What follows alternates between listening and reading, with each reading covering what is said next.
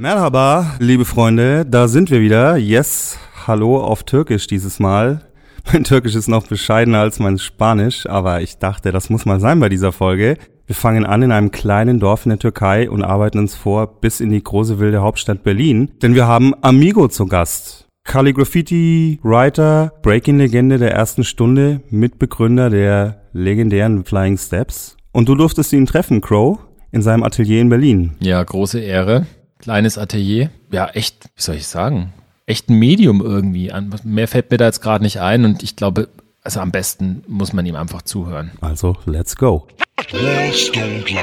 So, herzlich willkommen zum Wallstone Live Podcast. Wir sind heute an einem sehr besonderen Ort und zwar sind wir in Berlin in einem Hinterhof und ich sitze hier im Studio von the one and only Amigo. Vielleicht magst du dich kurz vorstellen? Ja, hallo zusammen. Ich bin der Kadir Amigo Mimisch. Ich komme aus der Türkei. Ich bin Tänzer, Choreograf und beschäftige mich seitdem ich tanzen kann auch mit Writing. Gut, das war jetzt sehr stark zusammengefasst auf jeden Fall. Vielleicht schauen wir uns die einzelnen Bestandteile nochmal an. Ähm, du hast ja schon gesagt, du bist Tänzer, bist auch Künstler. Vielleicht spulen wir echt mal zurück an den Anfang. Seit wann bist du in Berlin? Ist es deine Heimatstadt? Also ich bin tatsächlich in der Türkei geboren mhm. und äh, in der Türkei meine ich äh, vom Istanbul abgesehen Richtung Osten so drei Stunden. Äh, mein Dorf heißt Danishment. Ich bin in diesem Dorf auch geboren. Und meine zehn Jahre, die ersten zehn Jahre, habe ich in, in meinem Dorf verbracht. Und meine Eltern waren äh, Arbeiter und die waren in Berlin. Und weil sie hier keine Zeit hatten für mich äh, und für meinen Bruder, haben die einfach die Kinder zurückgelassen. Das war schon ganz übel. Also ich bin im Dorf gewesen und mein jüngerer Bruder in Eskişehir, etwas größere Stadt. Und ähm, ja, diese zehn Jahre in meinem Leben, äh, das hat das ganze, meine künstlerische Leben eigentlich äh, beeinflusst, weil alles, was ich heute mache, hat einen Bezug mit diesem Aufenthalt in einem Dorf. Mhm. Ähm, ich war halt ein schüchterner Junge und ähm, einfach sehr frei, wie alle Kinder im Dorf sind, barfuß, du konntest überall mhm. hinlaufen. Und äh, die Tiere, die Natur, die Menschen, hat mich von allen inspirieren lassen.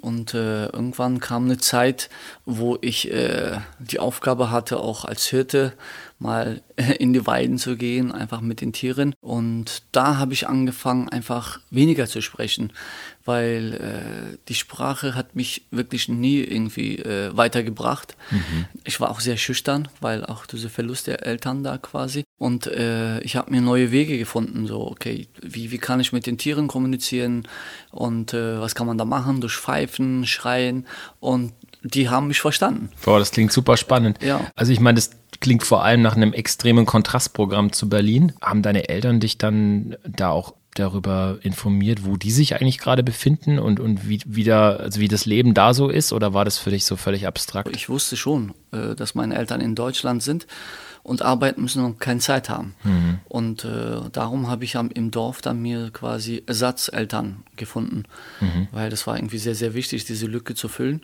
Und da habe ich einfach meinen Onkel irgendwie so Vater genannt, meine Tante einfach auch Mama. Mhm. Es musste irgendwie, und die haben mich wirklich äh, warmherzig aufgenommen.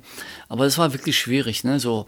Und äh, genau diese Probleme tauchen auch später in Berlin auf. Natürlich. Okay. Hast du damals schon gezeichnet in irgendeiner Form? Nee, also im Dorf war es wirklich, äh, das ist einfach ein Dorf, Grundschule, mhm. da, da kannst du eigentlich kaum noch was machen und das war auch sehr, sehr hart. Mhm. Die Regelungen unter Druck und äh, viel mit Gewalt und äh, Malen habe ich nie gemacht. Und äh, wichtigste war aber Bewegung mhm. war da. Das ist tatsächlich im Dorf durch eine bestimmte ähm, Situation entstanden. Das heißt, da war mal in Ramadan mhm. ein Trommler, der hat sich irgendwie ähm, alleine gefühlt, weil im Ramadan mitten in der Nacht die Leute zum letzten Mal aufwecken, dass sie was essen können. Und er meinte, er braucht einen Partner. Und keiner wollte irgendwie Gesellschaft leisten, haben gesagt, mhm. nimm doch Kadir. Und äh, da wusste ich nicht mal und ich war einfach offen genug. Ich so, ja, ich kann versuchen. Mhm. Und was muss ich machen? Und er meinte so, okay, hier hast du einen Pelz. Wenn ich trommle, mhm. du fängst einfach zu tanzen wie ein Bär. Das ist deine Aufgabe. Ist okay, also wie tanzt jetzt ein Bär? Und unter diesem Pelz ist mir gewisse Sachen be bewusst geworden. Ist okay, ich musste mir ein, ein Welt, Welt erschaffen, wie ein Bär sich äh, bewegen könnte oder sollte. Und da habe ich einfach angefangen, beide Füße hoch, manchmal wie ein Bär zu laufen, aber mein Gesicht nie gezeigt. Und an dem Tag haben wir wirklich viel Backschisch gekriegt, viel Geld. Mhm. Und äh, seitdem hat er gesagt, hey, du bist jetzt mein, mein, ja, Begleitung. Und habe ich so, okay, ey, wenn ihr auf so einem Scheiße steht, das war einfach darunter sieht dich ja keiner. Ja. Habe ich so, okay, wir machen mit. Und so bin ich irgendwie okay. auf zum Tanzen gegangen. Das war für dich so ein, so ein Einstieg irgendwie ja, genau. in, in, eine komplett neue Welt. Ja. Jetzt bist du mit zehn Jahren dann nach Deutschland gekommen. Mhm. Wie muss ich mir das vorstellen? Ich meine, das war bestimmt voll der Kulturschock, oder? Mhm. Also in so einer Beschreibung wäre zum Beispiel erstmal 84 kommst du nach Berlin. Berlin ist eine geteilte Stadt. Meine Mutter hat mich aus dem Dorf abgeholt und dieser fremde Mann, der dich jetzt aufnehmen will, hast du gar keinen Bezug. Das ist nicht dein Vater. Das ist auf keinen Fall dein Vater. Und mhm. der sagt, ich bin dein Vater. Aber ich habe lange gebraucht, um meinen Vater als Vater neu kennenzulernen. Und äh, Berlin war ja halt wirklich so, so, so rough. Und äh, ich bin direkt nach Wedding äh, gelandet. Und damals war halt so Hip-Hop-Anfänge und mhm. überall war Graffiti-Tags. Und äh, in meiner Klasse hatte ich einen Freund, der mit einem weißen Handschuh so mhm. die Scheibe gemacht hat. Und äh, da war ich so voll geflasht. Ich so, ey, was ist denn da? Wie machst du denn? Das ist ja Zauberei, das ist Magie. Und äh, ich will auch ein Magier werden. Und er meinte, das ist einfach. Und dann hat er mir die Schultertechniken, die Handtechniken mhm. gezeigt. Ich so, wow, das ist ja cool. Und plötzlich hat es mich erwischt. Aber die Situation, dass du aus, dem, aus der Türkei kommst, dass du die Sprache nicht sprichst, mhm. das ist so, als, man, als ob man dir deine Zunge schneidet. So, ja. ja? Und äh, du bist sprachlos. Und du musst erstmal die neue Situation mal verstehen. Warum gibt es hier Grenzen? Warum kannst du nicht wie im Dorf einfach überall hinrennen? Mhm. Du kommst, du stoßt an eine Wand, wo du sagen, ey, hier geht's nicht weiter. Mhm. Und dahinter ist jemand, und diese große Fragen, ich habe das nie gecheckt, warum man eine Wand bauen muss. Aber diese Wand war gleichzeitig für viele eine Reflexionsfläche, ja, so Bilder, Pissecke, es war alles so, das ist sehr, sehr, ja, sehr, sehr dudmig, sehr bunt. Und äh, genau, in dieser Situation habe ich mich da gefunden und da habe ich versucht, so, okay, wie, wie kann ich mir neue Sprache mh, hm, aneignen, weil Deutsch war echt schwierig. Und heute, nach 35 Jahren, guck mal, mein der, die, das, ich habe noch Probleme mit Grammatik. Es mhm. ist einfach alles, was ich habe, ist kaputt und meine Sprache ist kaputt. Und da habe ich mir dann irgendwann so eine ja, über, über den Körper, weil ich hier aus dem mhm. Dorf diese äh, Bärennachahmung und ja. so hatte, mhm. konnte ich mit Breakdance durch einen ganz anderen Zugang haben. Mhm. Und genau dieser Zugang hat mich irgendwie gerettet, dass die Menschen gesagt, hey, gesagt haben, das Amigo, das sieht doch gut aus. Also Kadir damals, Kadir, das sieht doch gut aus, warum machst du nicht da weiter? Mhm. Und da habe ich mich irgendwie in die Richtung schon äh, stoßen gefühlt. Genau, und da habe ich dann die, die Körpersprache entdeckt. Du hast gerade was super Geiles angesprochen, und zwar meintest du, dass wenn du irgendwie sprachlos bist, ja. also dir fehlt quasi die Möglichkeit, so zu kommunizieren wie alle anderen, genau. dass du dich dann vielleicht besonders da aufgehoben fühlst, wo dir jemand halt ein neues Sprachsystem zeigt, Kommunikationssystem Richtig. zeigt, ob das jetzt Graffiti ist oder genau. Breaken, was auch immer. Könnte vielleicht ein Grund sein, warum gerade halt Kids mit Migrationshintergrund da irgendwie eine Heimat finden. Ja, genau. Mhm. Das ist auf jeden Fall ein wesentlicher Teil. Ne? Also ohne Sprache, du musst hier mal gucken, wie, wie kann sich noch ausdrücken. Das ist ja nicht einfach nur die Sprache, was man spricht. Es gibt ja tausende Wege. Mhm. Und äh, da hatte ich echt Glück. Ich sag immer, tanzen habe ich auf der Straße, auf dem Asphalt kennengelernt, mhm. aber mein Writing an der Mauer. Das heißt, das sind beide wichtige Achsen für mich, diese X und Y. Und äh, das ist halt genau wie du sagst, das ist richtig, weil genau dadurch ist auch diese türkisch Rap hier entstanden mhm. wahrscheinlich. Und mein Zeybreak, diese türkisch Folklore und Hip-Hop mhm. ist auch hier entstanden. Das ist halt, wir haben immer versucht, neue Wege zu finden, wie wir uns besser ausdrücken können, mhm. weil die deutsche Sprache hat einfach nicht mehr ausgereicht. Mhm. Und ich bin immer noch auf der Suche nach neuen Möglichkeiten, weil diese Trauer, das ist halt, hm, ja, ist äh, schwer mit der Sprache zu definieren. Okay, ja, klingt super, super spannend auf jeden Fall. Ich meine, das alleine ist schon eine super Geschichte. Ich sollte es vielleicht mal verfilmen, die Geschichte. Aber nochmal kurz zurück. Mhm. Jetzt bist du 84 nach Berlin gekommen. Es hat jetzt immer noch zehn Jahre gedauert, bis du die Flying Steps mitgegründet hast. Genau. Was ist in diesen zehn Jahren passiert? Also als erstes stell dir vor, es gibt so einen kleinen Jungen, der tritt in, in die Grundschule auf. Mhm. Er weiß nichts, er kopiert von allen von seinen Freunden. Seine Hausaufgaben kann er nicht Einfach, einfach, der bleibt die ganze Zeit sitzen. Aber tänzerisch hat er ein Talent. Plötzlich kommt da Michael Jackson ins Spiel. Michael Jackson mit seinen weißen Handschuhen, Breakdance wird da in, es gibt im Fernsehen Filme. Diese Zeit ist eigentlich sehr, sehr, sehr, ist eigentlich ein Geschenk. Ein Geschenk. Warum? Äh, ich bin ein visueller Mensch, weil ich gesagt habe, ja, ich vertraue die Wörter nicht, die Sprache nicht. Das heißt, alles, was ich im Fernsehen gesehen habe, habe ich versucht nachzuahmen. Aber diese äh, amerikanischen Filme, was wir aus dem Fernsehen kennen, aus dem Film habe ich kein einziges Wort verstanden, aber ich konnte diese Kodex von den Tänzern lesen. Das war wahrscheinlich aus der Türkei, diese Anahmung von Tieren oder so, weil das ist sehr, sehr viel, äh, tief äh, verwurzelt. Und äh, dadurch konnte ich irgendwie einen Zugang zum Hip-Hop finden. Ah, okay, alles klar, Michael Jackson tanzt so. Wir haben Michael Jackson imitiert aus dem Film Pop and Taco. Ich habe diesen Typen studiert. Pop and Taco, dieser eine Move, du musst dir vorstellen, es gibt da diesen Sequenz, wo er in den Kreis kommt. Das ist also genial. Warum? Popenchako hat eine Verwandlung, der da geht eine Verwandlung durch. Das ist so Kafkaesk. Der Typ kommt als Mensch rein so und sieht den in die Augen und dann sagt er so, okay, pa, ta, tung, pu, pu, pu. und irgendwann ist er das Ding und die Waves, wie er den rausschmeißt und alles so die ganze Gesten, Mimik. Ich habe gesagt, ey, was ist denn das? Die Verwandlung, seine Haltung, diese Moves, diese Wave, wow, aus dem Kreis raus, in den Himmel.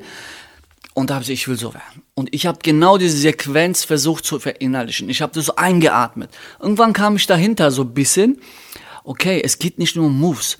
Wenn deine Moves leer sind und keine Inhalt, Gedankeninhalt, dann ist einfach Schrott. Weil ich habe das ja jahrelang versucht. Und das war halt die ganze 80er durch. Und mit meinem Freund hatten wir auch so, so äh, die erste Gruppe, so Friends, Ronik Birol, auch ein türkischer, der war in meiner Klasse. Und mit ihm haben wir angefangen, so Michael Jackson Schritte. Wir haben uns so wie Michael Jackson gekleidet, weiße Handschuhe, Kinderdisco, nur so. Aber weil ich mich auch angezogen gefühlt habe von Tacos Moves, konnte ich auch Popping. Und darum auch die ganze Battles mit Michael Jackson, Moonwalk, diese Dings hatte sehr gut connected. Genau. Und so hat es dann irgendwie so angefangen, so Früchte zu tragen. So, okay, da war halt vor allem für mich ein gutes Fundament, wo ich irgendwie bauen kann. Und so ist es dann zum Hobby eigentlich über. Wenn ich kurz einhaken darf, wo hast du diese Filme gesehen? Ja, also erstmal waren sie im Fernsehen. Meine Eltern hatten äh, Videorekorder. Äh, Rekorder. und äh, immer wenn die kamen, habe ich immer versucht, die aufzunehmen. Ja. Und dann durch den Aufnehmen tausendmal hin und her gespult, weil du weißt ja, diese eine Szene brauchst du. Ja. Und das habe ich immer auch so, die Walzer, alles so irgendwann kopiert.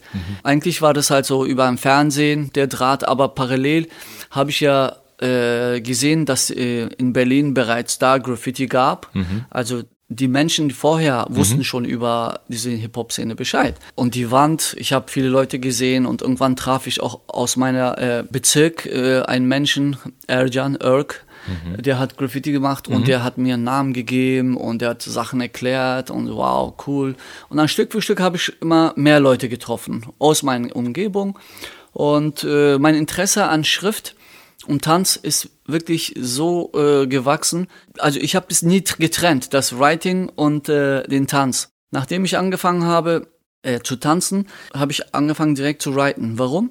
Weil mein Vater, als ich nach Deutschland kam, hat mich direkt in die Moschee gesteckt, dass ich irgendwie meine Religion, meine Kultur nicht vergessen soll. Und da habe ich angefangen, arabische äh, Schriften zu lernen, weil du musst es auch schreiben und lesen. Und dadurch bin ich so, okay, auf eine Schrift gekommen. Und äh, diese arabische Schrift war ja wie, wie, wie äh, Hieroglyphen, ja. Ja. ja. und da habe ich so, wow, geil. Es hat eine Bedeutung, weil auch Abjad, jede Buchstabe hat ein Zahlengewicht. Ich so, wow, das ist ja eine neue Philosophie. Und plötzlich kommt Writing ins Spiel. Und dann sagt man, okay, ey, mein Freund, als erstes musst du dir einen Namen geben, wenn du in den Hip-Hop reintreten willst. Und dann musst du dir einen Namen geben. Und so geht's los. Ist ja schon mal doppelt interessant, weil jetzt sagst du, dass dein quasi deine Leidenschaft für die Buchstaben durch, ich weiß nicht, ob es eine Koranschule war oder einfach Koranschule. durch, durch die Moschee. Beschäftigung mit arabischer Sprache dann so gewachsen ist. Jetzt ist aber klassischerweise so dieses Stylewriting-Fundament ja gelegt auf ähm, römischen Buchstaben. Also soll heißen, eigentlich wieder ein anderes Zeichensystem. Ja. War es überhaupt eine Option zu sagen, du machst ein arabisches Tag oder sowas? Oder war klar, nee, ich muss die Buchstaben simulieren, die halt quasi die, diese New Yorker Schule vorgibt? Ja, ey, das ist eine super Frage. Genau so. Also, weil ich äh, auch so offen war. In der Koranschule hatte ich diese arabischen und der Schule diese lateinischen. Ja. Da habe ich irgendwann gesagt so, äh, ich kann doch einfach irgendwann mal kombinieren, versuchen, weil äh, das ist sehr, sehr spannend. Ja, aber bis dahin habe ich irgendwie keine tiefe äh, Philosophien gehabt. Das war einfach so, ey, Hobby, du machst, machst, schreibst Rights Tag Ja. und dein Text, wenn es arabisch aussieht, du weißt warum. Aber irgendwann habe ich was geschafft. Das ist wirklich interessant. Ich habe ein Wort, zum Beispiel Ashuk. Von links nach rechts ist es lateinisch, du kannst die Buchstaben Ashuk lesen. Und rechts nach links ist auch arabisch Ashuk drin. Und das war für mich so, so, pff, ich so, what, warte mal. Alter, wenn man das schaffen kann, weil ich war immer so nach, nach neuen Sachen so hinterher, so, ey, da kann man doch irgendwie vielleicht doch machen. Das ist vielleicht diese einfache Bauernjunge, der einfach alles ausprobieren will Ja. und du weißt nicht, ob es klappt, aber manchmal klappt's und Ja. das war halt echt eine, eine, ähm, gute Ergebnis. Aber so weit habe ich leider nicht gedacht. So, jetzt könnte ich dir viel drüber erzählen. Natürlich. Ich glaube, da fehlt ja, also man braucht ja wahrscheinlich eine gewisse Reife und, und Ja. Erfahrung, damit es so Klick macht. Ja. Ähm, ich würde noch mal ganz gerne ähm, auf der Zeitleiste zurückspulen. Also 84 bist du hergekommen, dann hattest du wahrscheinlich ein paar Jahre, wo du erstmal angekommen bist. Mhm. Dann bist du mit Hip-Hop in Kontakt gekommen, Breaking.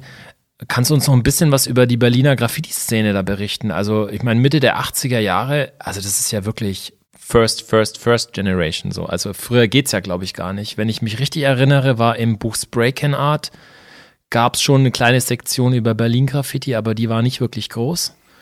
Von dem her kannst du uns da mal ein paar, nimm uns mal mit auf eine Reise. Was gab es denn da für einen Namen? Was hat dich da irgendwie beeinflusst oder was hat dich da geprägt? War das richtig geiles Zeug schon? Äh, kann ich noch eine Klammer machen?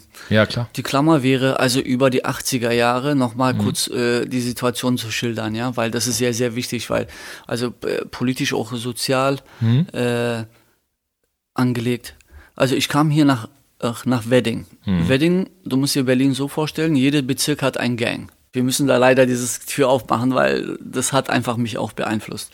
In Wedding existiert Black Panthers, in Kreuzberg die Search Six Boys, irgendwo anders Giants, Arabic, Turkey Boys und so weiter. Jedes Bezirk hat einen bestimmten Clan. Und ich bin dann quasi in, in die Black Panthers Ecke gelandet. Und äh, unsere Treffpunkte sind ja die Jugendclubs, weil du willst ja trainieren. Trainieren bedeutet entweder du hast ein PVC, das hatten wir auch gemacht, PVC gekauft auf der Straße, aber ey, die Musik und Stress, manchmal regnet und kalt, also Jugendclubs. Und damals war halt diese Jugendclubs in jedem Bezirk eins oder zwei.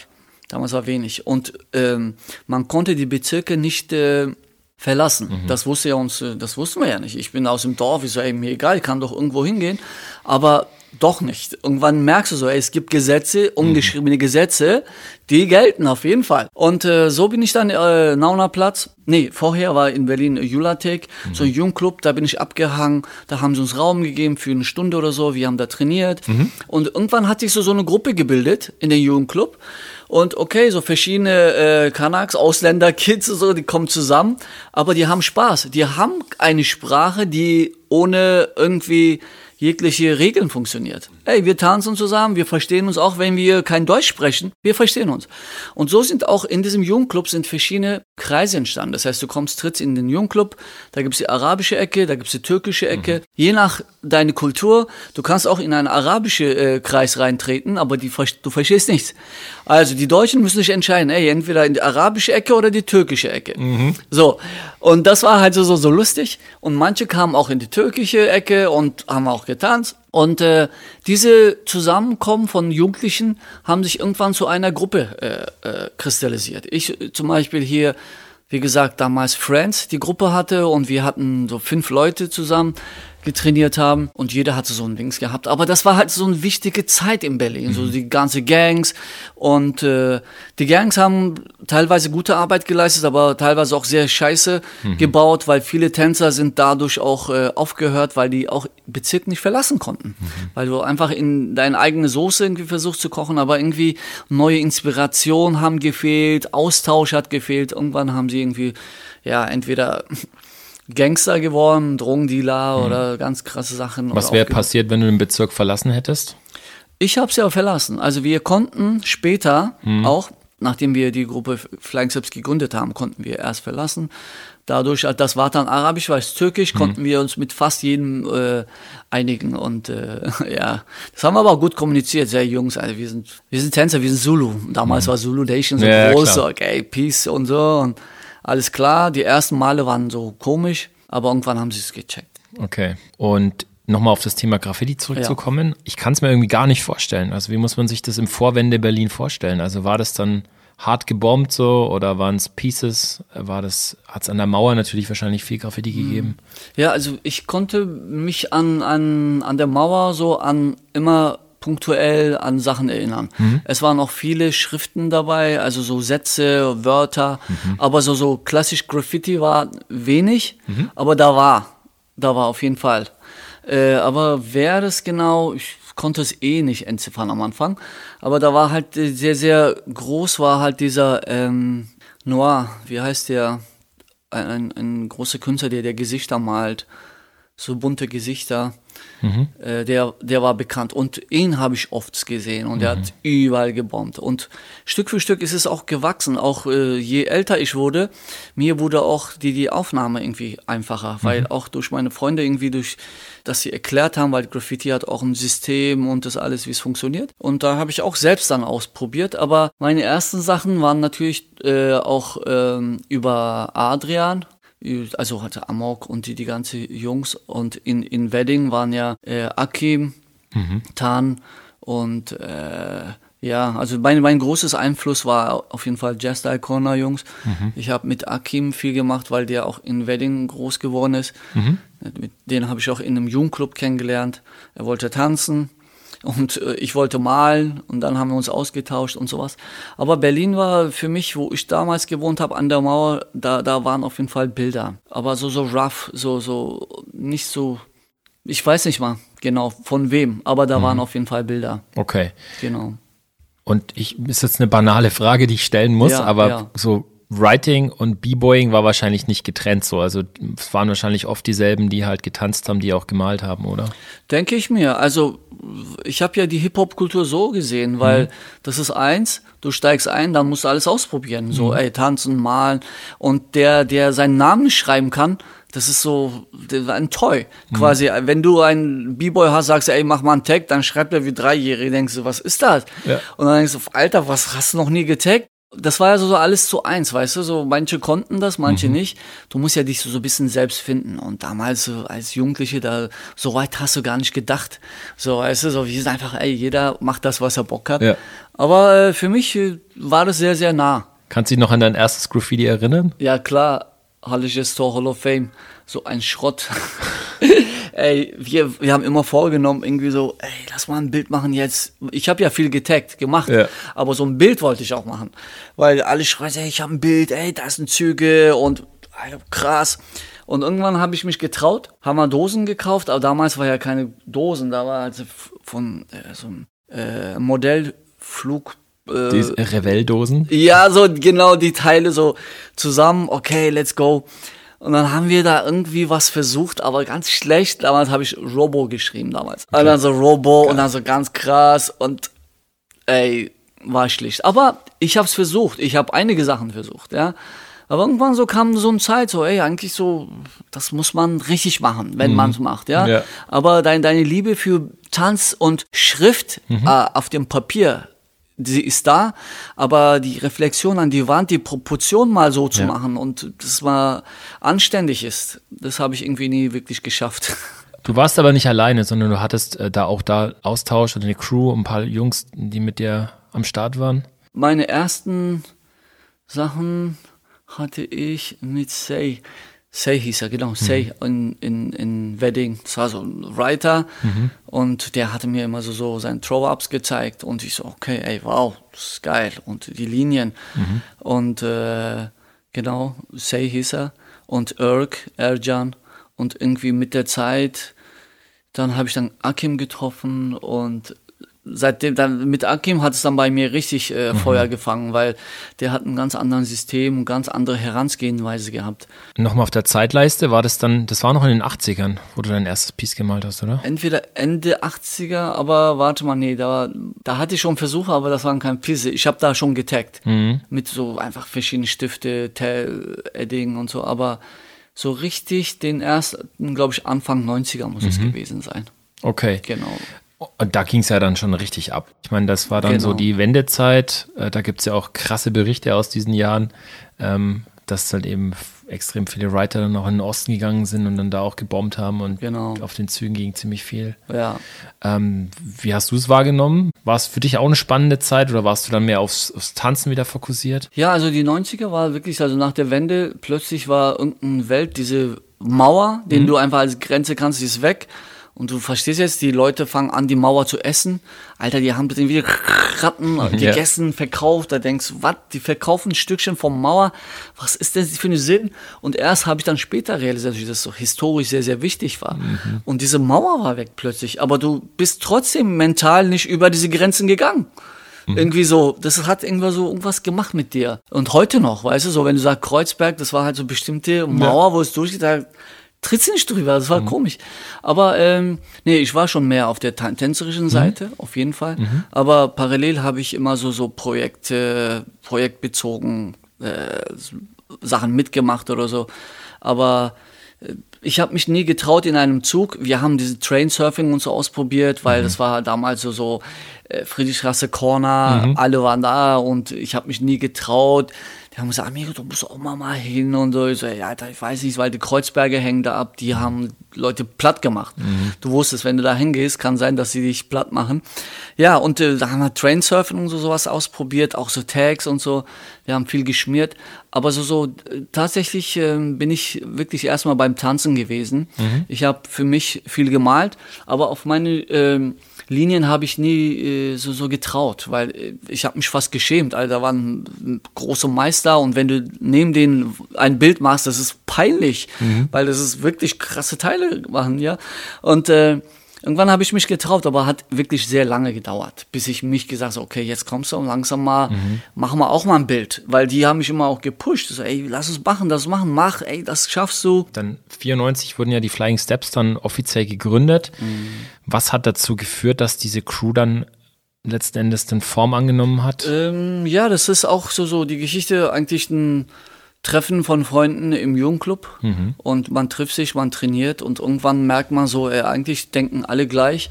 Und alle haben dasselbe Problem, wir sind alle, haben, tragen alle gleich Etikett. So, warum können wir nicht eine Gruppe gründen? Und weil ich schon vorher diese Friends hatte, hatte ich dann irgendwann mal die Begegnung mit Wartan in einem Club. Und das war ein Battle. Und äh, wir haben, ja, ich habe keine Ahnung, schon etwas länger gebettelt und äh, danach haben wir ihn eingeladen zu uns zum Training nach Wedding. Da kam er an so ein paar Mal und dann merken wir so, ey, das ist auch cool der Typ. Wir können ja vielleicht noch mehr und so, dann kamen noch mehr Leute dazu und irgendwann angefangen, nicht nur in Wedding zu trainieren, auch in Kreuzberg, in Reinickendorf. Da hatten wir plötzlich so mehrere Optionen und überall, wo du hingegangen bist, merkst du, ey, das sind coole Leute auch.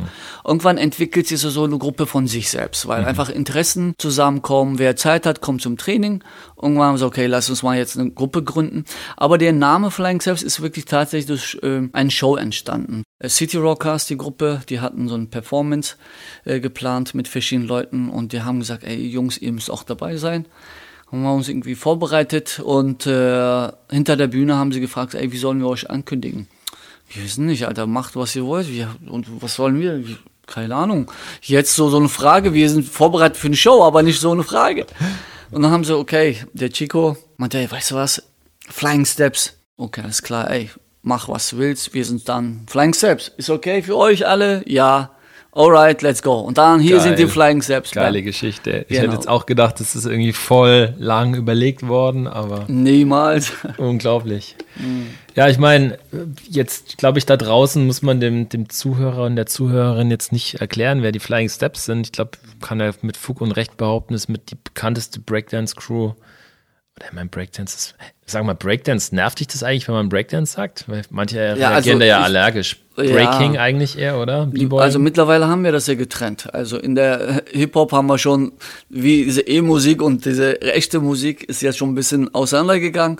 Also wir nennen jetzt Breaking. Mhm. Wenn du Breakdance sagst, ist es äh, okay, Moves basiert, aber mhm. Inhalt los fast. Ja. Ja, Breaking ist cool. Aber wir haben, wir wussten auch nicht, wir haben auch lange Break, Breakdance gesagt und ist einfach ein Wort, was äh, allgemein ankommt. Ne? Ich könnte mir vorstellen, euch geht es da ein bisschen ähnlich wie dem gemeinen Graffiti-Maler, der mit Graffiti halt immer erschlagen wird, so oder Street Art oder Auf was auch immer. Das ist ja auch schwer, das irgendwie in ein Wort zu fassen, was alles abbilden kann. Und höchstwahrscheinlich ist es jetzt in Bezug auf buchstabenbasiertes Graffiti dann am ehesten halt Writing mm. als sophisticated Form des, des Buchstaben-Graffiti. Ja. Aber klar, ähm, jetzt seid ihr mit Flying Steps, wart ihr relativ schnell auch super erfolgreich, kann man ja. sagen. Ihr habt ja dann innerhalb der ersten, glaube ich, fünf Jahre so ziemlich alles schon abgegrast und abgesahnt, was es da gab, glaube ich, an, an Titeln. Ähm, das hat sich ja dann auch zunehmend professionalisiert. Kannst du uns da mal ein bisschen mit auf den Weg nehmen? Was, was gab es dann da für Zwischenschritte so? Ähm, ja, also Flying Steps wir sind eine Gruppe, die zusammengewürfelt ist aus verschiedenen Tänzern. Und ähm, wir lieben das Tanzen, wir wissen nicht wohin. Äh, in der Schule hast du nicht wirklich Erfolg. Irgendwie Zukunftspläne äh, hast du nicht. Du willst nicht wie deine Eltern enden. Du willst die Freiheit genießen. Und äh, was kann man machen? Wir können Shows machen. Wie können wir die Shows machen? Wir müssen was bauen. Du baust eine Show, aber du bist nicht bekannt. Wie kann man eine Stufe höher gehen? Wir müssen Battles gewinnen. Mhm. Und dann erstmal in Berlin, Local, Local Matador, wir haben alles abgesandt. Jetzt müssen wir nächsten Schritt, Bell of Tier. Wow, Bell of Tier, wenn wir das kriegen, das ist wie Diploma. Okay, guys, let's go. Es gibt keine Schulen im Hip-Hop. Also wir müssen uns selbst die Diploma geben. Dann Bell of Tier gewonnen. Und dann 2000 die größte Bell of Tier. Aber vorher hatten kamen auch so, so Projekte, so Musikprojekte von Music Instructor. Da haben sie gefragt, so, hey Jungs, wollt ihr nicht Musik machen, weil damit können wir groß und wir machen Vermarktung und ihr könnt dann bekannter werden. Wenn ihr bekannter, könnt ihr davon leben. Und weil wir irgendwie davon eh leben, haben wir gesagt, okay, alles klar, warum nicht? Lass mal versuchen. Und die ersten Musikprojekte liefen und weltweit ist es ausgestrahlt. Wir dachten immer, es ist nur in Deutschland. Irgendwann kamen die Russen so, ey, diese Musical Instructor irgendwie so, ist so, was, wie jetzt in Russland und plötzlich geht durch die Decke und dann haben wir gemerkt, okay, wir müssen noch eine nächste Stufe schaffen. Ja. Und so haben wir irgendwie so Stück für Stück hochgebaut, aber da war es irgendwie nicht nie bewusst, dass man halt so, so weit gehen kann. Aber seitdem Nils nach Berlin gezogen ist, Anfang 90er, der hat uns sehr, sehr aufgeklärt. Das war unser Mentor. Du sprichst gerade von Storm, oder? Genau, hm. Storm. Nachdem Storm halt hier war, ey, der war offen für alles. Wie so, wow, es gibt so viele Sachen und er hat selbst so Werbung für Togal und so gemacht. Mhm. Und wir so, wow, man kann auch in der Werbung als Tanz, das kann nicht sein. Das war wieder, wieder ein neuer Traum. Okay, neue Ziele. Wir müssen höher denken, weiter denken. Aber es gab halt, Hip-Hop war so klein. Du wusstest nicht, ey, geht es auf? Geht es nach 20 Jahren noch auf oder bist du auf der Straße? Ja. Weil damals haben sie schon ausgelacht, so, ey, ihr macht Breakdance. Das war ja irgendwann so alles tot. Keiner hat sich da dafür ja. interessiert. Genau, und mit Flying Steps haben wir so Stück für Stück gebaut, Musikprojekte kamen. Und irgendwann haben wir uns entschieden, so eine Tanzschule aufzumachen. Und nach der Tanzschule wurde mir alles viel zu viel. Also mhm. ich hatte es äh, irgendwie so, ey, ich muss meine Vision verwirklichen mhm. und so eine Kollektivarbeit und jedes Mal so zehn Leute fragen, was mhm. man machen muss. Äh, dieses Gericht schmeckt einfach nicht. Es braucht einen Koch, nicht alle Köche.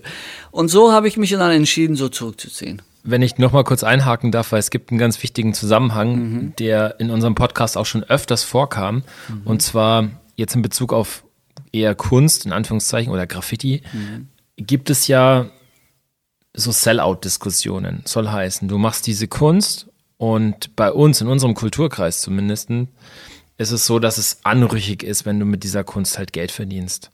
Ich glaube, für euch war das wahrscheinlich von Anfang an, jetzt in Bezug auf Tanz, klar, dass wenn die Möglichkeit besteht, da eine Karriere draus zu machen, dass ihr die dann halt auch nutzt, diese Chance, oder? Oder waren da schon Überlegungen da so, okay, das können wir jetzt vielleicht noch vertreten, aber das kann man jetzt nicht machen? Oder wie muss man sich das vorstellen? Habt ihr da mit Kommerzialisierung ein Problem gehabt am Anfang? Äh, also Kommerzialisierung, wir haben das, glaube ich, nicht so definiert. Wir waren jung mhm. und Kommerzialisierung ist ja erst später äh, entstanden, mhm. dieses Begriff auch für uns.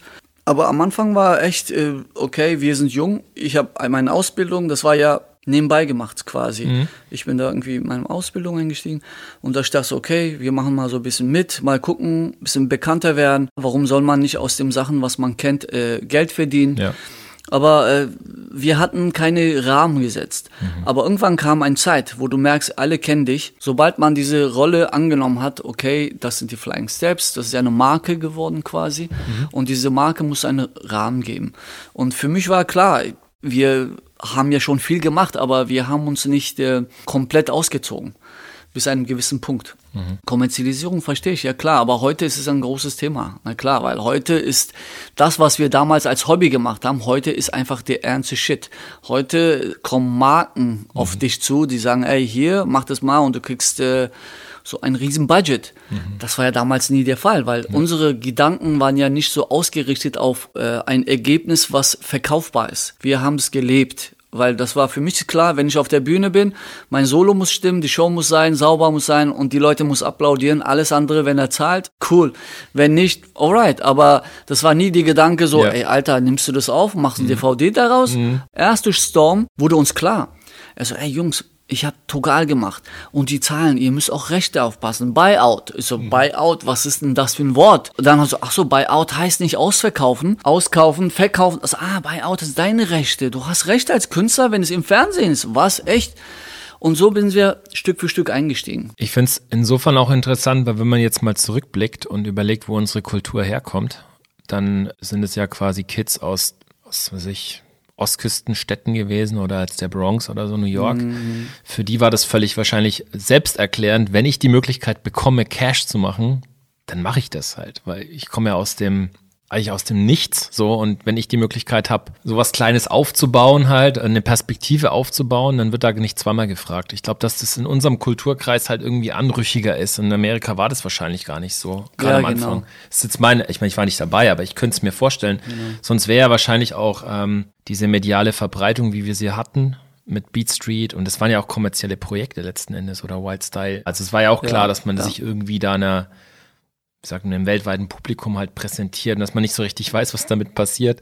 Äh, geschweige denn diese Galerieshows, die es dann auch in den 80er Jahren gab, wo dann auch schon Kunst verkauft wurde für Cash. Mhm. Insofern kann man ja fast dankbar sein, dass sich diese Urväter unserer Kultur damals da äh, nicht zu sophisticated waren und gesagt haben, so, ah nee, auf keinen Fall darf mein Zeug irgendwie hier mm. vermarktet werden, sonst hätten wir es vielleicht nie erfahren halt, was, was mm. das für ein, für, ein spannende, für ein spannendes Spielfeld ist. Aber jetzt in Bezug auf deine, deine Kunst? Ich meine, wir haben jetzt hier quasi so ein bisschen die Situation, dass wir so ein Doppelinterview führen, weil auf der einen Seite bist du ein richtig, richtig geiler Tänzer mit Flying Steps auch im, im Background.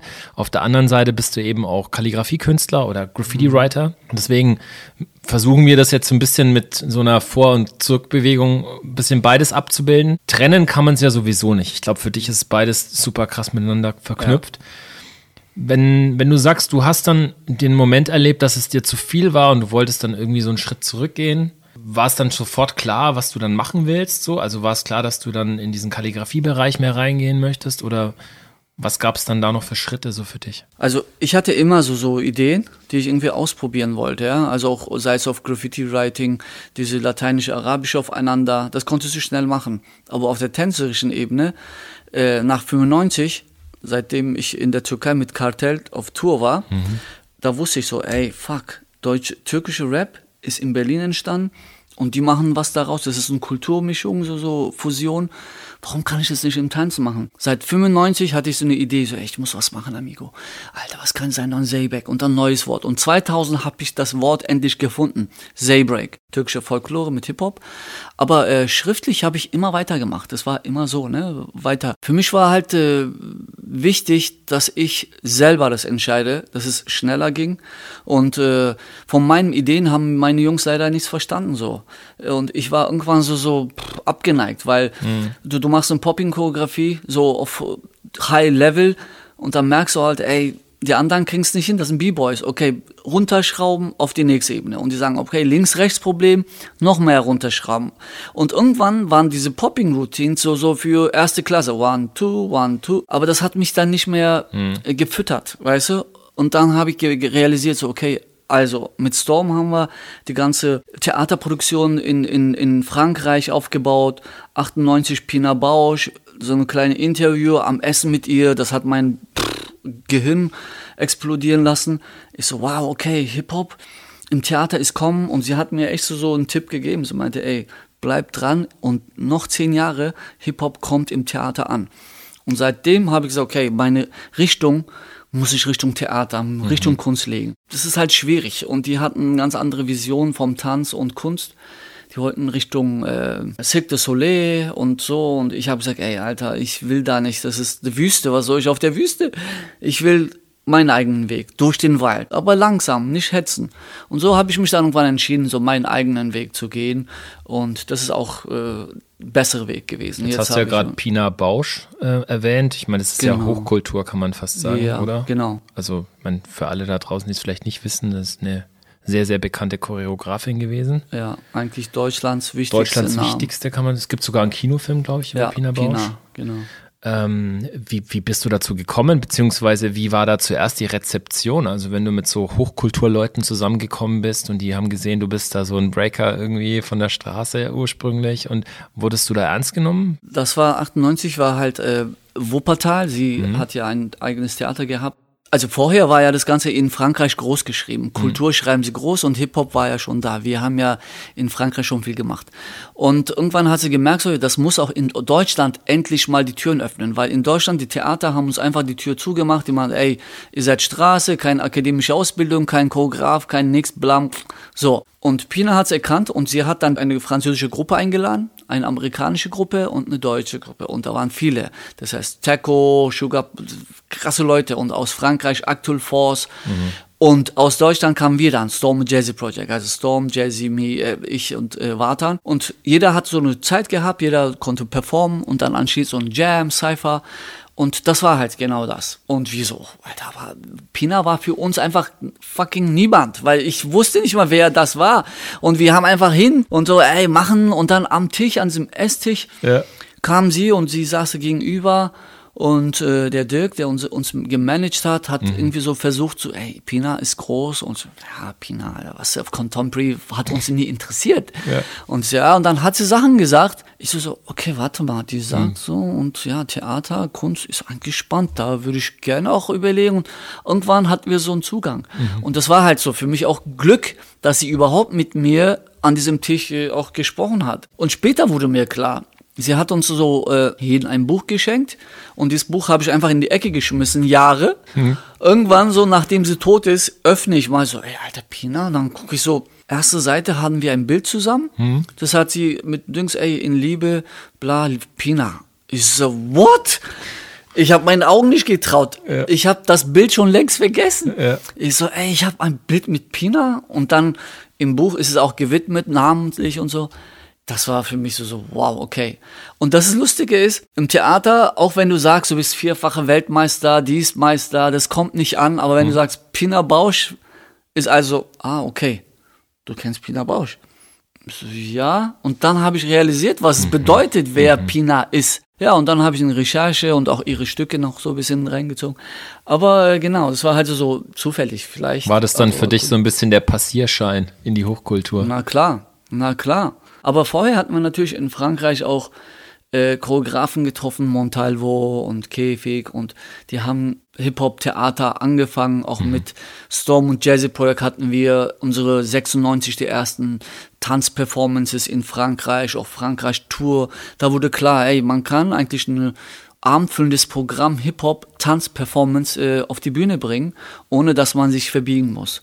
Und seitdem war mir klar, okay, Du musst in die Richtung gehen, auch wenn du äh, unakademisch bist, auch nichts gelernt hast. Mhm. Es gibt irgendwas, woran ich vertraue. Genau dieses Bärenprinzip und dein Pelz. Ja. Du vertraust einfach auf deine Gefühle. Du machst es und versuchst, dass es ankommt. Und das war halt so das alles, was ich hatte. Du hast dich dann zunehmend so ein bisschen aus diesem aktiven B-Boy-Geschehen bei den Flying Steps zurückgezogen, hast dann dich mehr auf die Kunst wieder fokussiert. Was war da so der erste Schritt? Oder hast du dann da nochmal, hast du wieder angeknüpft an Dinge, die du früher schon gemacht hast? Oder hast du dich dann irgendwie neu erfunden nochmal als Künstler? Genau wie du sagst, neu erfinden ist eigentlich das Wort. Mhm. Weil äh, wir müssen uns ja jedes Mal neu erfinden. Wir haben ja viele Identitäten und seitdem ich Amigo heiße, habe ich meine zweite erschaffen. Jetzt äh, irgendwann, nachdem man halt äh, lange Zeit verbracht hat in, in Bewegung, in mhm. Hip-Hop, habe mir mein eigenes System aufgebaut, wie Zaybreak, eine Tanzfusion zwischen türkischer Tanz und mhm. Breaking und Hip-Hop. Ich habe dann Zeybek und Break zusammen zu einem Wort fusioniert. Mhm. Und genau das suche ich auf der visuellen Ebene, auf der Schriftebene. Dass ich auch äh, meine Schriften anfange zu tanzen. Mein Tanz in den Kalligraphien umzuformen mhm. und mein Tag in Bewegung. Das ist halt mein größtes Ziel.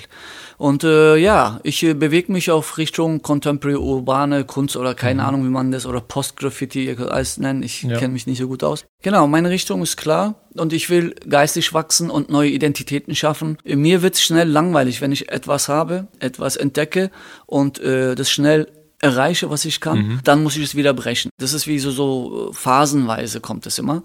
Und meine nächste Phase ist jetzt Bosuk jetzt gerade. Also Back to Zero hieß mein Projekt 2018. Mhm. Äh, Back to Zero war halt ein Hommage an die Graffiti-Szene, angelehnt an Ramelzy New York und Jazz Style Corner Berlin. Mhm. Und äh, es ging um halt äh, Buchstaben und äh, Tanz, äh, ob man meinen Tag tanzen kann, ob man den Tanz und den Schrift umformen kann und wie äh, Ramelzy das irgendwie gesagt hat.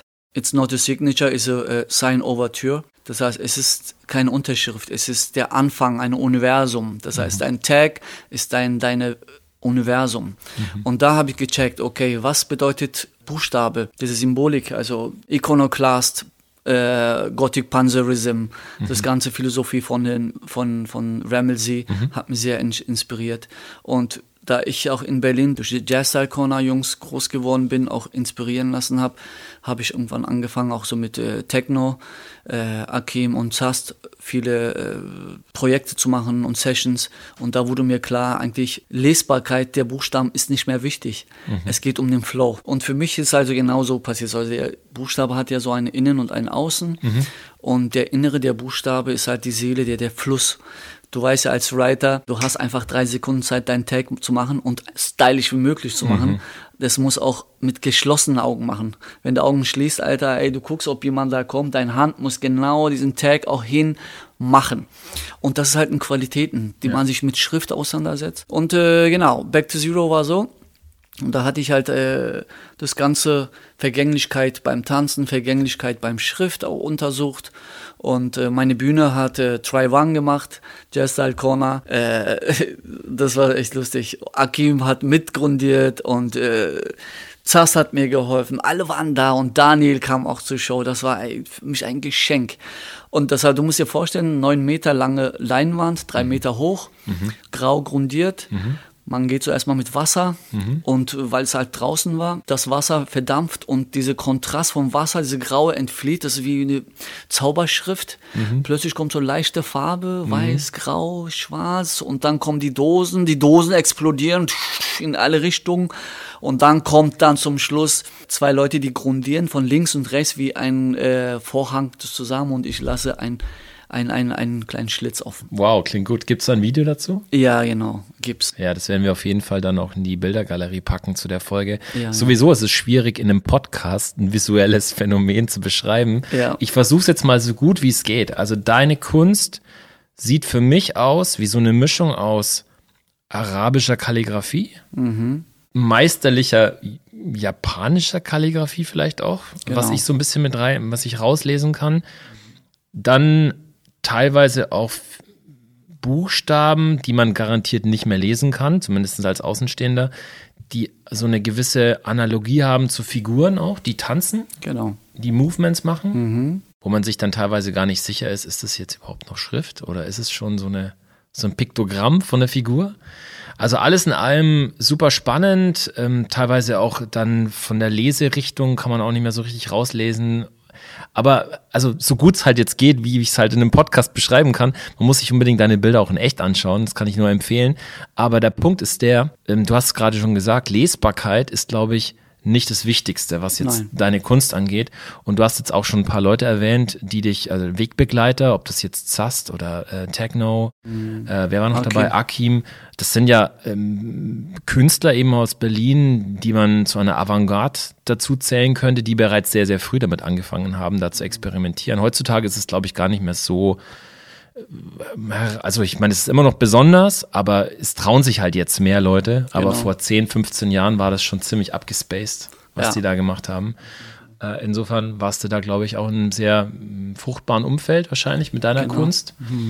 Hast du das Problem festgestellt, dass du da halt einfach sehr viel erklären musst, so? Also es ist ja nicht so catchy wie jetzt ein, ein poppiges Graffiti so. Wie, wie, wie ist es für dich? Also braucht man eine Gebrauchsanweisung quasi, um deine Bilder zu verstehen? Ja, also das Ding ist so, ähm, Techno hat es immer so äh, Tanzschrift genannt oder Schriftzeichen, Schriftbewegung äh, Bewegung und so. Wie du gesagt hast, äh, weil ich aus dem Arabischen äh, Buchstaben komme, weil einfach diese Koranschule, habe ich gelernt, natürlich mit so einem kalligraphischen, feinen, klingenscharfe Kalligrafiestift umzugehen.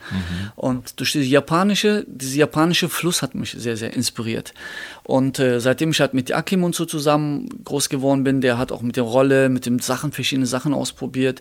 Und da habe ich angefangen, so, okay, alles klar, das muss ich lernen. Warum? Damals hatte ich ein, eine Philosophie von einem Samurai. Ich hatte es irgendwo gelesen, dass äh, ein Samurai erstmal einen Pinsel führen muss, bevor er ein Schwert führen muss. Das heißt, seine Seele muss erstmal den, den Pinsel verstehen, so scharf wie sein Schwert macht.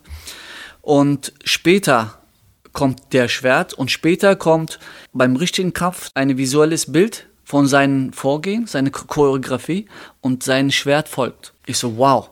Da halt Choreografie, Choreo und Graphie, das heißt Schreiben des Tanzes heißt, Sch- Tanzschreiber, habe ich gesagt, Alter, Choreografie, seit Jahren weiß ich, das Wort existiert, aber ich wusste nie, was es bedeutet. So hatte ich irgendwie diese Cho- Choreografie, Tanzschreiber Wow. und diese Samurai sehr, sehr gleich. Auch diese Bewegung. Ich habe auch Martial Arts gemacht, auch Schwert, Stockkampf mache ich. Das heißt, alles fließt ineinander. Diese äh, Schriftzeichen vom Writing, Lesbarkeit und kann sein, dass manchmal so so ähm, Partikel oder so Buchstaben äh, auftauchen, ne? weil ich jede Buchstabe tausendmal geübt habe, weil einfach so schön schreiben und äh, stylisch machen, Proportionen, so viel Zeit verbracht habe damit, äh, kann ich mir gut vorstellen, dass manche lesen das so, manche nicht. Aber meine Schriften sind meistens äh, vertikal aufgestellt. Das kommt vom Schamanismus. Schamanismus ist der Mensch, der Verbinder zwischen Himmel und Erde. Auch durch diesen traditionellen Hip-Hop-Tanz, was ich aus der Türkei habe, verbinde ich äh, mit meinem Tanz, diesen Fusion mit Zeybreak, den Boden mit dem Himmel und auch mit dem Snipping, dass du die Arme nach oben und das ist sehr, sehr viel verknüpft. Da kann ich dir ein Buch jetzt schreiben. Das alles muss ich in meinen Schriften erkennen. Und plus gibt es auch in Anatolien Symboliken, was äh, Mutter Erde bedeutet, was Fruchtbarkeit bedeutet, was der schützende Auge bedeutet. In, in der Türkei gibt es auch diese blaue schützende Auge. Das ist von einem Schaman, Schaman. Und so tauchen solche Symbole immer wieder auf. Der Auge und bei uns dieser Schein über dein Tag, der dich schützt. Es ist alles da inbegriffen. Also äh, sehr, sehr kompliziert eigentlich. Aber für mich ist es einfach, wenn man mit einem Satz äh, das sagen sollte, der Rhythmus. Rhythmus der Bewegungen. Jetzt gibt es zwei Fragen, die ich habe in Bezug auf, deine, auf deinen Kunstprozess. Erstens, planst du deine Bilder in irgendeiner Form? Also machst du quasi im Vorfeld eine Choreografie zu deinem Bild oder zu einem Bild oder zu einer Kalligrafie? Oder ähm, ist das immer ein Prozess, der dann erwächst und spontan ist? Ja, gute Frage, sehr gute Frage. Also am Anfang habe ich versucht, meine, meine Choreografien in Linien zu verwandeln. Das geht. Aber ich habe irgendwann gemerkt, so, dass das stockt, wenn man den Gehirn arbeiten lässt, während man macht. Das, das fließt einfach nicht. Beim Tanzen ist es doch so, das, was man gelernt hat, zu vergessen. Und wenn du das nicht schaffst, dann tanzt du nach Zahlen. Und malen ist genauso. Wenn du immer so jede Schritt, Schritt so mit Winkeln, mit Dings machen, dann fließt einfach nicht. Und so sind auch meine Sachen. Das heißt, es gibt Tage, wo ich sage, okay, heute will ich mal ein, eine Sequenz von ein acht oder ein neun Mal versuchen. Und dann denkst du, wie wirkt, wie sieht das? Und dann denkst du, ja, okay, warte mal, das kann ich mal so machen. Und dann fällt mir vielleicht was ein, ich merke so, ey, nee, fließt nicht, Alter, warte mal. Ich mache Musik an, ich will, dass musikalisch mir ein Mut erschaffen wird, in dem Mut will ich mich bewegen. Und wenn ich loslasse, merke ich so, wow, okay, das ist jetzt entstanden daraus. Ich bin selbst äh, überrascht Ja. und dann merke so, Alter, wie benenne ich das jetzt? Weil dieser Moment während des Passiers, dieses Prozess, da weiß ich ja nicht, was passiert. Das ist ja so beim Tanzen genauso. Ja. Du vergisst dich. Und das ist eigentlich die höchste Kunst, glaube ich, äh, für einen Künstler. Also für mich erfüllt es un, un, äh. Und wenn ich diesen Moment nicht habe, diese Momente, dass ich halt mich vergesse und anfange mit Logik das zu bearbeiten, dann funktioniert das nicht. Ich würde sogar so weit gehen. Ich habe mir in der Vorbereitung wirklich vieles angeguckt, was du so gemacht hast. Und ich finde, wenn man deine Bilder anschaut, dann sieht man erstens natürlich deine Handschrift. Also man Ja. sieht sowas total Spezielles, so, was ich so in der Form auch ehrlich gesagt noch nicht gesehen habe. Oder klar gibt es immer so Parallelen vielleicht, aber also man sieht sofort, dass, da, ist so dein Style sofort sichtbar. Und da, naja, bin ich fast ein bisschen neidisch, wenn ich ehrlich bin. Also dadurch, dass du diese, diese Bewegungskunst ja auch machst, also Ja. deinen Tanz, kannst du ja, glaube ich, einen ganz anderen Ausdruck nochmal reinbringen in, dein, Ja. in deine geschriebene Kunst. Also ich meine, jeder, der mit einer Sprühdose schon mal gemalt hat, der ein großes Format malen muss, der weiß, das kann man nicht aus dem Handgelenk malen. Also du musst den Körper benutzen, um zu malen. Punkt. Also damit müssen wir uns alle rumschlagen Genau. irgendwie. Manche machen es vielleicht lieber, andere nicht so gern.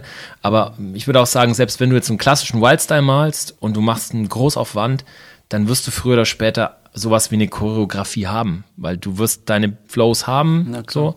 Von dem her gibt es da wahrscheinlich Dinge, die uns da verbinden. Aber klar, bei dir ist es irgendwie impulsiver und, und also das ist halt geil irgendwie. Also ich, ich kann es total fühlen und irgendwie inspiriert es mich fast mehr, wenn ich, wenn ich mir deine Kunst anschaue, als wenn ich mir jetzt so einen total äh, super technischen, geometrisch aufgebauten, super geplanten Style anschaue. Obwohl das natürlich auch beeindruckend sein kann, technisch. Ja. Aber irgendwie fühle ich da viel mehr raus, halt emotional gesehen. Vielleicht da einhergehend, jetzt kommt es manchmal vor, habe ich gesehen, dass du in deinen Bildern, also in deinen Kalligrafien, hier und da mal auch so Collagen machst, wo dann zum Beispiel so ein New York-Style-Buchstabe nochmal mit drin ist. Warum? Also hat es noch einen Kontext für dich, so dieser New York-Style? Oder wie Ja. verbindet sich das? Ja, das ist gut. Ey, danke erstmal für deinen Props. Aber ey, neidisch musst du nicht sein. Wir sind alle in dem gleichen Boot. Und deine Sachen übrigens, muss ich auch an der Stelle, Alter, meinen Respekt sagen. Geile Sachen machst du super geil. Und ich bin froh, ey, dass ich auch ein Teil von SBB sein darf. Danke, Gijo, dass er mir diese Ehrenmitgliedschaft gegeben hat. Wirklich top. Geile Sachen. Ja, und äh, genau, also ich male ja auch diese New York-Style. Ich bin ja damit groß geworden. Auch so Phase 2, ähm, Phase 2 Stil, weißt du, dass man halt die Buchstaben mit Pfeilen und Bubbles, das ist so, so, klassisch seine Nummer. Ich male sehr viel die Buchstaben. Also ich mache so viele Throw-Ups, ich mache auch die, die Buchstaben, auch mit die Pfeilen. Und äh, ich beschäftige mich viel. Aber manchmal habe ich das Gefühl, so ist so, als vom, vom Idee her, das hat mich auch damals von jemandem äh, inspiriert. Dandy, glaube ich, war das. Donny, ja. Ja, glaube ich. Äh, und ähm, es gibt irgendwo, dass man halt die, den, den, den, die, die, den Proportionen der, der, der Buchstabe mal einmal outlined. Dass man sagt, fuck, Alter, wer das sieht, der weiß, ey, der New York-Style ist das Ding. Ich könnte natürlich das Ding so, so Berlin-Style, Amok-Style machen, die Pfeile so, so von dick zu dünn machen. Ja. Aber ich sage, okay, es muss so ein bisschen New York-Style bleiben, ich mag das so. Und weil es alles so auf Hommage-mäßig so ist, so einfach mal so ein Zitat, Ja. solche Zitate müssen vorkommen, habe ich gedacht. Und äh, je nachdem, wenn ich mich gut fühle, sage ich, okay, ich klatsche so ein Zitat. Genau, aber ich bin wirklich ein großer Fan von dem alten Brando, New York-Style, irgendwie so. Und ich bin ja auch so mit den großen Büchern der alten so groß geworden und das hat uns alle einfach inspiriert. Das waren so die Teile. Und die kriegst du nicht mehr weg. Wenn ich da kurz nochmal einhaken darf, also wir haben jetzt ja so über, über Stylewriting jetzt ein bisschen gesprochen, auch immer wieder. Jetzt hast du Dondi zum Beispiel erwähnt, New York Style erwähnt. Wenn man jetzt mal das nochmal zurückschraubt, also die Basis ist ja auch im- beim, beim New York Graffiti, ist ja der Handstyle, also Tagging. Da allerdings spielt die Lesbarkeit schon eine gewisse Rolle. Soll heißen, diese nennen wir es mal, Handstyle-Varianten, die dann völlig in die Abstraktion abgleiten, sind jetzt nicht unbedingt die aus New York. Das ist ja dann Ja. eher so West Coast und, und Cholo und Genau. so Bereiche, die, die da eher wahrscheinlich in so eine Richtung rein, rein diffundieren, sage ich mal.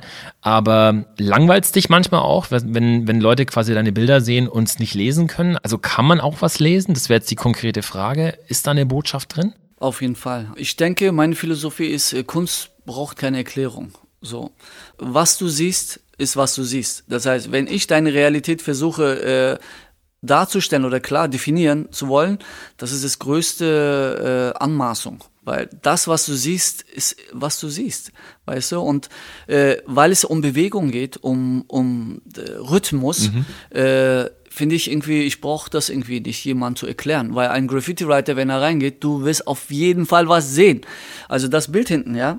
Wenn ich dir sage, ey, Carlos, guck dir das Bild an und wenn du mir sagst, das sagt mir nichts, dann, dann war es okay, alles klar, dann sagt ihr es einfach nicht. Aber äh, für mich ist es nicht wichtig, ob da jemand genau das lesen kann, was ich gefühlt habe oder so. Es ist äh, für mich lieber dieser Moment, was sagt es für dich? Ich werde immer gerne einen Moment zurückdenken, da, ich weiß nicht, da habe ich glaube ich noch gar nicht so super lang gemalt, aber halt auch schon klassische Styles gemalt und ein bisschen Wild-Style-mäßig gemalt und irgendwann kam so ein Kind vorbei an der Wand und sagt zu, zum Papa so, hey, schau mal, da hat jemand, das ist voll geil, das ist ein Pferd, der hat ein Pferd gemalt. Und ich so, hä?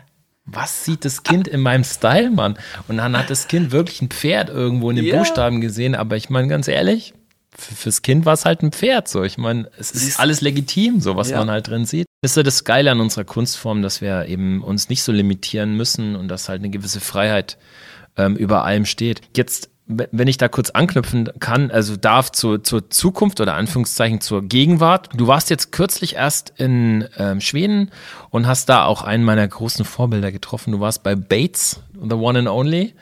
Und ähm, hast da quasi mit in einen Style von Bates reingearbeitet mit einer Ja. Kalligrafie. Also so eine Art Meta-Stylism, wie auch immer. Genau. Wie kam es dazu und, und wie war da die Rezeption? Wie fand er es? Genau. Letzte Woche war ich halt in Schweden, da war ich in Malmö und bisschen abschalten. Und äh, Steen, der Mr. Steen von Out of Control, mit dem wir ja äh, riesen Bell gemacht haben, so einen Ja. klassischen B-Boy-Bell auf die Bell. Und der hat mich immer eingeladen, so, ey, komm mal rüber. Und da habe ich ihm endlich Zeit gefunden. Und er hat mir zum Beispiel erstmal eine Wand gegeben in äh, Kristania. So eine alte Wand, ey, das war so geil, so Patina, so voll viel Leben, so viel erlebt.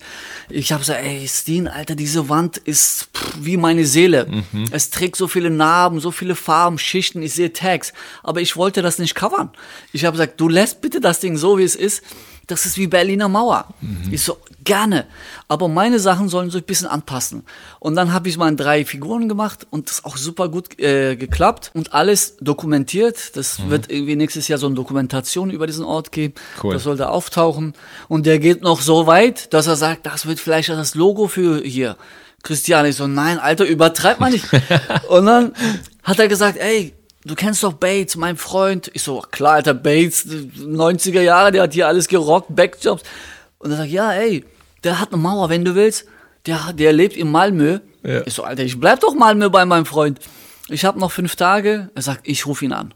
Ruft ihn an, er sagt, ey, wenn er malen will, soll kommen. Ich sag, no way. Ich meine, ich kannte ihn in Berlin so ein bisschen, aber Ja. mit ihm malen? Ja. Alter, habe ich gezittert. Ich so, okay, alles klar, wir treffen uns in sein Studio. Ey, cool, geil, cool, über Zeiten kurz. Und dann sagt er, was wollen wir machen? Ich so, Alter, lass uns malen, aber ich weiß selbst nicht. Ich glaube, um auf deine Ebene mit der Dose zu kommen, das ist äh, eine Beleidigung für dich, Alter. Lass mich äh, meine Bewegungsbrushes machen, du machst das Ding und wir versuchen einen Weg. Das Beste ist immer genauso Impro. Ich so, pass auf, ich habe drei Moves. Ich werde diese Moves hier darstellen. Ja. Deinen Buchstaben, ich kann in deine Buchstaben das irgendwie so, so reingehen, rausgehen. Okay, lass es mal einfach machen. Okay, er geht da rein, ich gehe bumm. Er, ich. Er, aber das war so, so, diese Pro Prozesse so Ja. authentisch, ja, so, Ja. so einfach aus dem Ding. Und wir haben Musik angemacht, einfach in diese Hitze, pa, pa, pa, pa. Plötzlich entsteht was. Und er selbst ist, weil er kennt mich ja nicht wirklich und Ja. er mag auch meine Sachen, aber ich sag, wie sollen wir das da integrieren, Alter? Geil. Geil. Ja. So, ey, soll ich deine Buchstaben in Bewegung umwandeln? Ja. Ich so, nee, das ist ja zu viel, weil dein, dein Schrift muss man sehen. Das ist ja seine Signatur. Ich so, ey, mach dein fettes Piece, ich gehe rein. Ja. Genau, und dann ist es so was Geiles so rausgekommen und ich so, hätte ich auch nicht gedacht. Vielleicht das geilste Going Over, was es jemals gab. Oh Mann, Alter. Echt. Also sieht mega geil aus. Wie gesagt, Podcast, schwer zu beschreiben jetzt. Müsst ihr euch anschauen, ist auf jeden Fall in der Bildergalerie zur Folge mit drin. Ähm, ich versuch's mal trotzdem. Ähm, Bates hat relativ monochrom gearbeitet. Ich glaube, ein einfarbiges Fill-In, eine Outline-Farbe.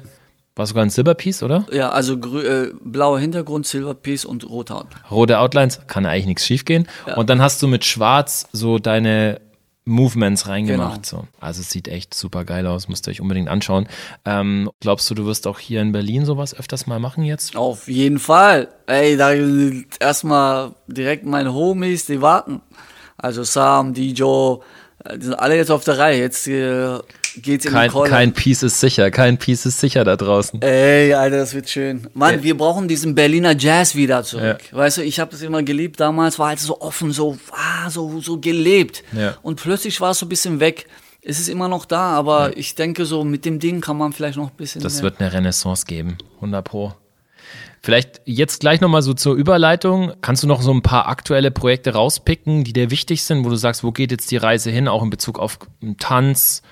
Was steht so die nächste Zeit an? Also, mein nächstes Projekt äh, findet nächstes Jahr äh, im Hebel am Ufer statt. Thema ist äh, Scratchity.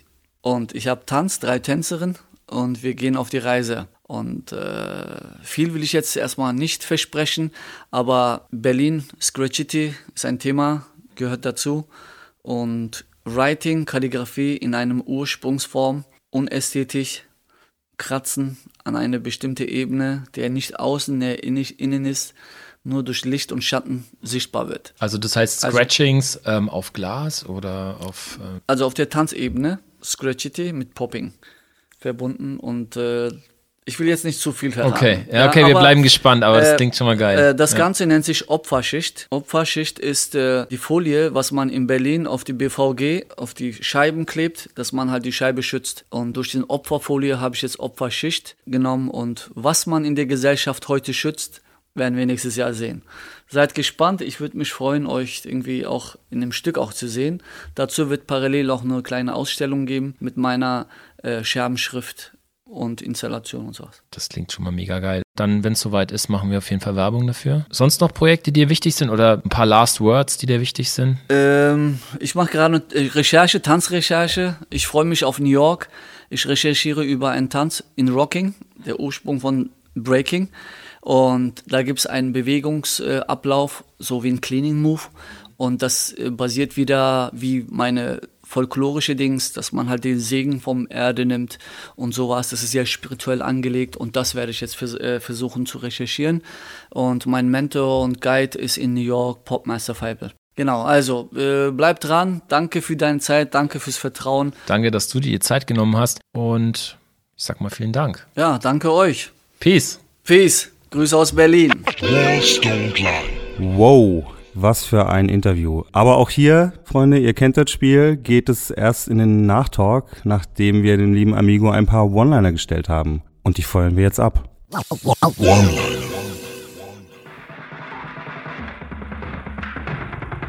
Yo, wir haben wieder ein paar schöne One-Liner für euch da draußen zusammengekratzt und ich bin mal gespannt, was du dazu sagst, Amigo. Ich starte direkt mal. Berlin bedeutet für mich Jazz. Yes. Schönes Wort dafür. Nächste Frage. Mein größter Einfluss im Graffiti war? Techno. Okay, da muss ich mal kurz nachhaken. Ich nehme an, du meinst nicht die Mucke Techno, sondern den Berliner Graffiti-Writer Techno oder mit bürgerlichem Namen. Daniel Weißbach. Techno oder Coast. Auch leider viel zu früh verstorben dieses Jahr. Rest in Peace an alle da draußen. Techno, guckt euch seine Bilder an. Aber kommen wir mal wieder zurück zu den One-Linern und zu so einer kleinen philosophischen Grundsatzfrage. Real sein bedeutet für mich. Ich selber sein. Graffiti of Trains bedeutet für mich. Mut. Und müsste ich meine eigene Kunst beschreiben, würde ich sagen, Trompete. nice. Gehen wir noch mal so ein bisschen back in the days. Der größte Unterschied zu den Kids heutzutage und meiner Jugend ist Schuhgröße. same problems. Nochmal so eine Grundsatzfrage. Der größte Unterschied zwischen Biten, also klauen, und sich inspirieren lassen ist, Rahmen. ja, Oder Balance eigentlich. Aber ist gut, ist gut. wenn das im richtigen Rahmen stattfindet, kann ich nachvollziehen auf jeden Fall. So, die nächste Frage haben wir uns extra für dich ausgedacht. Das beste Schreibmittel aller Zeiten ist. Der Körper.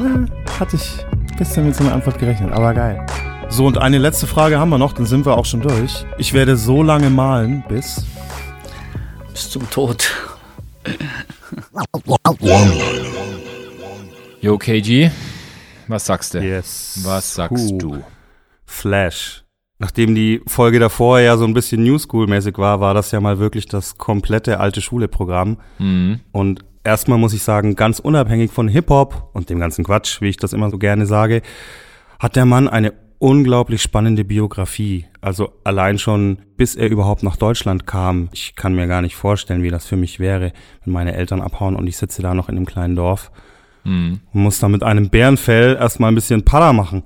Ja, ist auf jeden Fall. Krasse, eine- krasse Geschichte. Ja, das ist echt ein totales Paralleluniversum. Es hat mit so einer typischen westdeutschen Hip-Hop-Sozialisation eines, wie auch immer gearteten Abiturienten nichts zu tun. Also das ist eine komplett andere Herangehensweise, aber nicht minder spannend. Also ganz im Gegenteil, ich würde sagen, äh, das ist halt Hip-Hop in seiner Essenz. Wie hat er gesagt? Das Tanzen hat er auf dem Asphalt gelernt, sein Writing an der Mauer. Ja, diese X- und Y-Achse finde ich ein wahnsinnig tolles Bild, was er da gezeichnet hat. Das ist mir auch richtig grafisch hängen geblieben so. Krass auf jeden Fall zu hören, wie er da so nach Berlin kam und schon in den fr frühen 80ern das alles mitbekommen hat. Diese ganze krasse Scheiße, die da abging. Was ich besonders spannend fand, dass er diese fehlende Kommunikationsmöglichkeit, also dieses fehlende Sprachsystem, dass das letzten Endes dazu geführt hat, dass man Hip-Hop als so Leerstellenfüller halt benutzt hat. Also das war so die Haupttriebpferde für viele Migrantenkinder,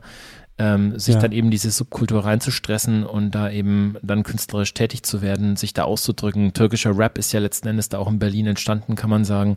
Also all das ist, fußt ja auf dieser Migrationsgeschichte und das ist was, was glaube ich, wo, wofür Amigo ja einfach krass steht so. Also für eine super asymmetrische Migration. Erklärt vielleicht auch so ein bisschen, warum gerade so die Hip-Hop-Kultur auch immer schon, gerade in Deutschland, Menschen mit Migrationshintergrund so angezogen hat. Wenn du sowieso schon diese Sprachbarriere hast, findest du ein Medium, wo du dich anders austauschen kannst mit Leuten. Ja, und letzten Endes gilt jetzt für, für Amigo ja im Besonderen, dass er seinen Körper als Malinstrument, als Kommunikationsinstrument schon sehr, sehr früh eingesetzt hat. Aber klar, ich meine, Graffiti, Stylewriting, wenn man malt, wenn man an der Wand malt, dann muss man halt den ganzen Körper, die ganze Physis einsetzen.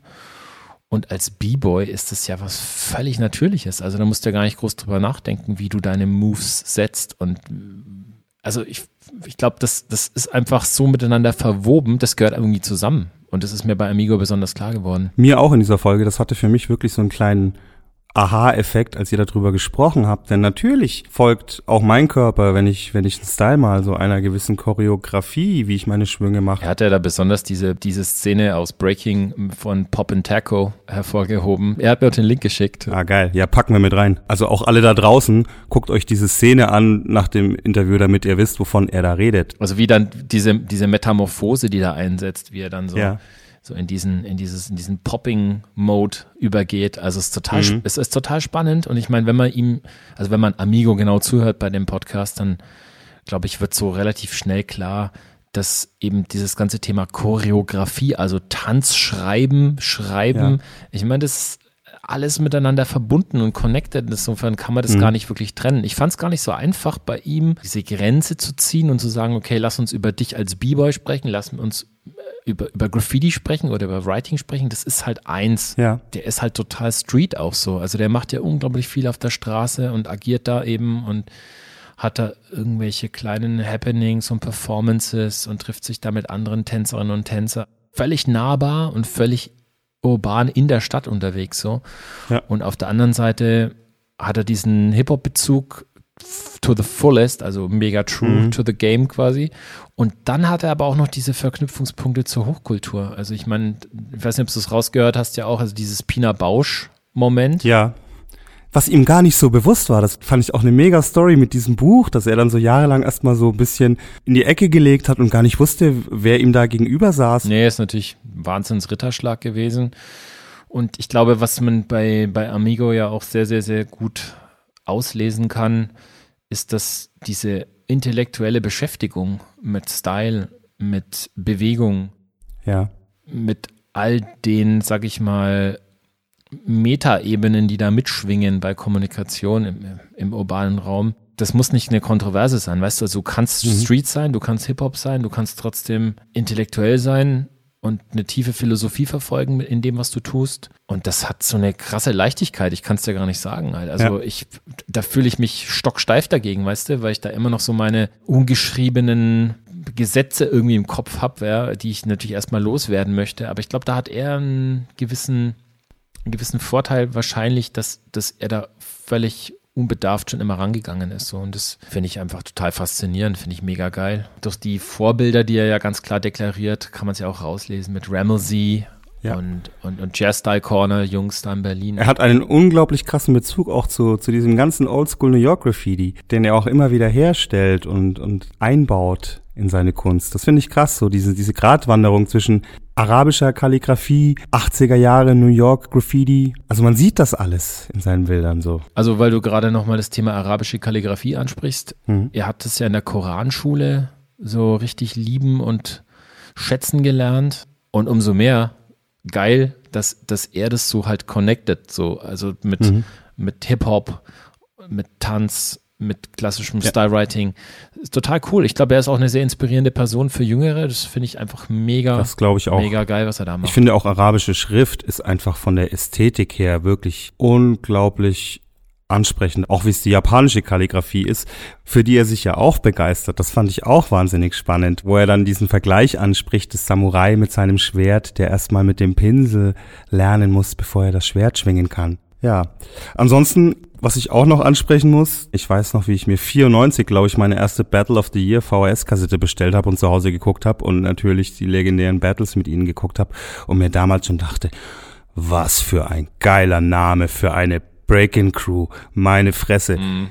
Wie nice, da muss man erstmal drauf kommen. Und wie so oft im Leben, weißt du, was ich meine? Und wie so oft im Leben, die krassesten Sachen sind Zufall. So, das ist einfach wieder, wie soll ich euch nennen? Flying Steps? Und so, bam. Und dann seitdem heißen die so. Und Flying Steps sind einfach weltweit, auch im Kulturbereich, im Theaterbereich, eine Marke. Mhm. Und wo- da kommt der Name her. Ja, das war Oftmals so ein Accident. ein, ein absoluter Sure-Shot-Moment. ja, okay, G, er hat ja auch mit Bates in Schweden zusammen ein Bild gemalt. Genau. Hast, hast, du, das, Bild- hast du das Bild Ich habe es mir extra nochmal angeguckt. Ich weiß gar nicht, ob wir es haben für unseren Blog. Denn an alle da draußen, ihr wisst das ja vielleicht schon. Ihr müsst auf jeden Fall auf www.wdl.rocks gehen und euch die Gallery angucken. Wir werden nämlich nicht nur ein paar Fotos von seinen Artworks und Wänden da reinpacken, sondern auch so ein paar Videos. Manche Sachen, die der gute Mann macht, muss man einfach auch in Bewegung und live und in Farbe sehen. Das bringt nichts, wenn ihr euch hier nur den Podcast anhört. Und wenn ihr nicht wisst, wer Bates ist, dann seid ihr wahrscheinlich sowieso im falschen Podcast. Alle anderen wissen, wovon wir reden. Bates wahrscheinlich einer der einflussreichsten und bekanntesten Graffiti-Writer schon seit den 80ern, spätestens seit den 90ern, nicht nur in Europa. Und Ja, absolut. diese Wand, die die gemacht haben, war spannend. Und wenn man sich anhört, was er gerade erzählt hat und sich dann das Foto anguckt, dann versteht man auch, was er da erzählt. Und übrigens, äh, die ähm, Aktion, die er da angesprochen hat, es wird ja dann wieder eine neue Performance von ihm geben, die Opferschicht-Performance. Er hat uns gerade noch geschrieben, ne? es gibt einen neuen Termin dafür jetzt, trotz Corona. Juni nächsten Jahres, 2021, wird das soweit sein. Da wird Ja. das, hopefully, wir drücken die Daumen, das Ganze, Hopefully. das Ganze aufgeführt in Berlin. Wir werden das auf jeden Fall verlinken und zu gegebener Zeit dann nochmal darauf hinweisen. Fahrt euch das unbedingt rein, wenn ihr in Berlin seid. Wenn nicht, fahrt nach Berlin und fahrt euch das rein. Hey, KG. Yeah. Ich finde es war eine richtig gute Folge. Hey, mega. Ich war schwer begeistert. Was ich jetzt noch machen werde, wenn wir, wenn wir gleich fertig sind mit der Nummer, höre ich mir seine geile Playlist an, die er uns geschickt hat.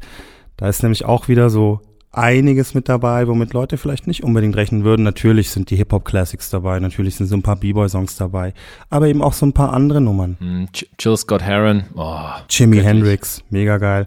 Aber ganz ehrlich, viele von den Songs sind gar nicht so weit weg vom Hip-Hop, wie man eigentlich denkt. Denn zum Beispiel Immigrants von Led Zeppelin ist ein Song, der könnte auch bei einer B-Boy-Cypher laufen, ganz ehrlich. Also zu diesem Tag kannst du auch tanzen.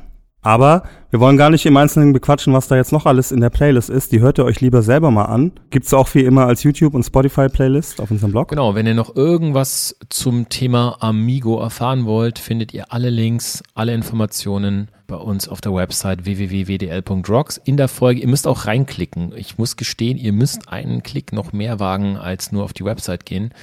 Und dann findet ihr in der Folge eine Bildergalerie mit äh, allen, allen richtig geilen, geilen, geilen Kalligrafien von Amigo plus natürlich ein paar Videos plus Links und so weiter. Yeah. Und damit sind wir auch am Ende dieser wunderschönen, unglaublich spannenden Folge, liebe Freunde. Wir hoffen, euch geht's allen gut da draußen. Passt auf euch auf. Ja, Und Peace and Love and Happiness. yeah, und Peace and Love and Happiness.